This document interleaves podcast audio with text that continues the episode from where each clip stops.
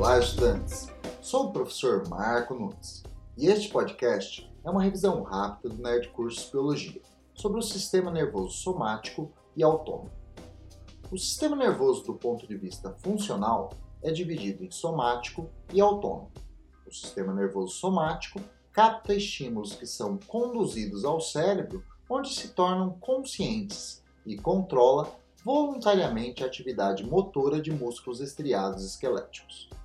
A via motora somática controla a contração das células musculares estriadas esqueléticas através do neurotransmissor acetilcolina.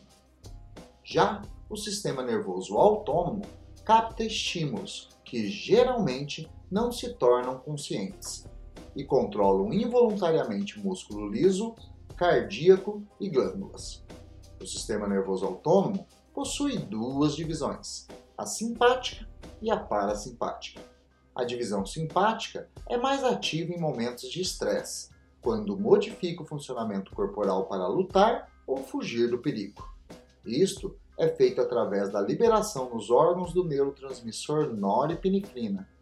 A norepinefrina dilata as pupilas, acelera os batimentos cardíacos, dilata os brônquios e bronquíolos, estimula a liberação de glicose pelo fígado, inibe o peristaltismo do sistema digestório, estimula a contração dos esfíncteres, provoca constricção dos vasos sanguíneos periféricos da pele, dilata os vasos sanguíneos musculares e cerebrais.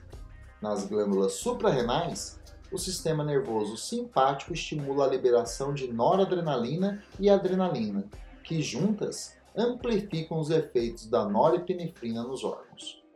Após passado o estresse, a atividade simpática diminui e a parasimpática aumenta, liberando nos órgãos o neurotransmissor acetilcolina, que geralmente age nos mesmos órgãos antes estimulados pelo sistema nervoso autônomo simpático, invertendo seus efeitos, trazendo o corpo à normalidade.